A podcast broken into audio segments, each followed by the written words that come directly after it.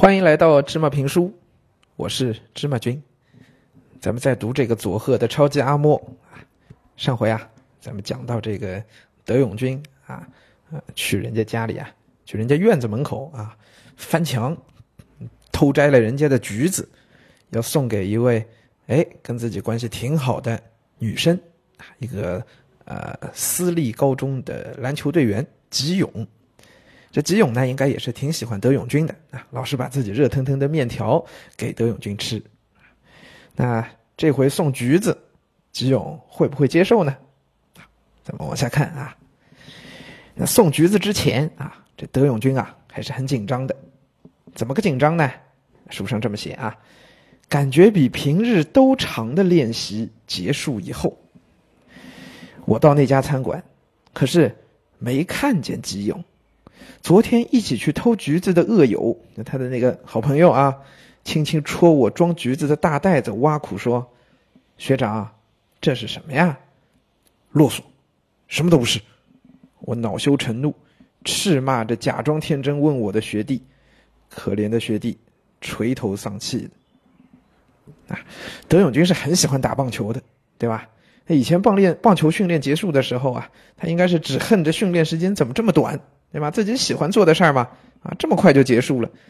可是今天呀，哎，就是要把橘子送给吉永了，对吧？他就觉得这棒球训练的时间啊变长了，这说明在他的心里啊，想见到吉永的心情是多么的迫切。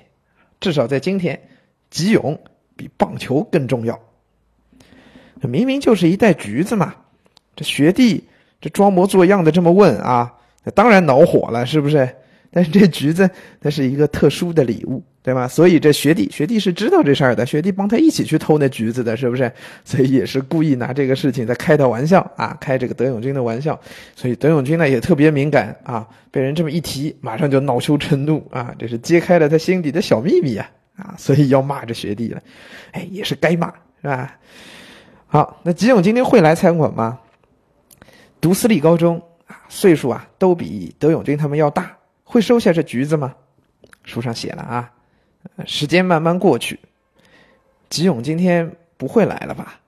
我照常在大口吃面的队友旁边，小口呷着温暖的温热的牛奶，心想这些橘子到底该怎么办时，餐馆的门哗啦打开，进来一堆叽叽喳喳的女生，吉永他们的篮球队。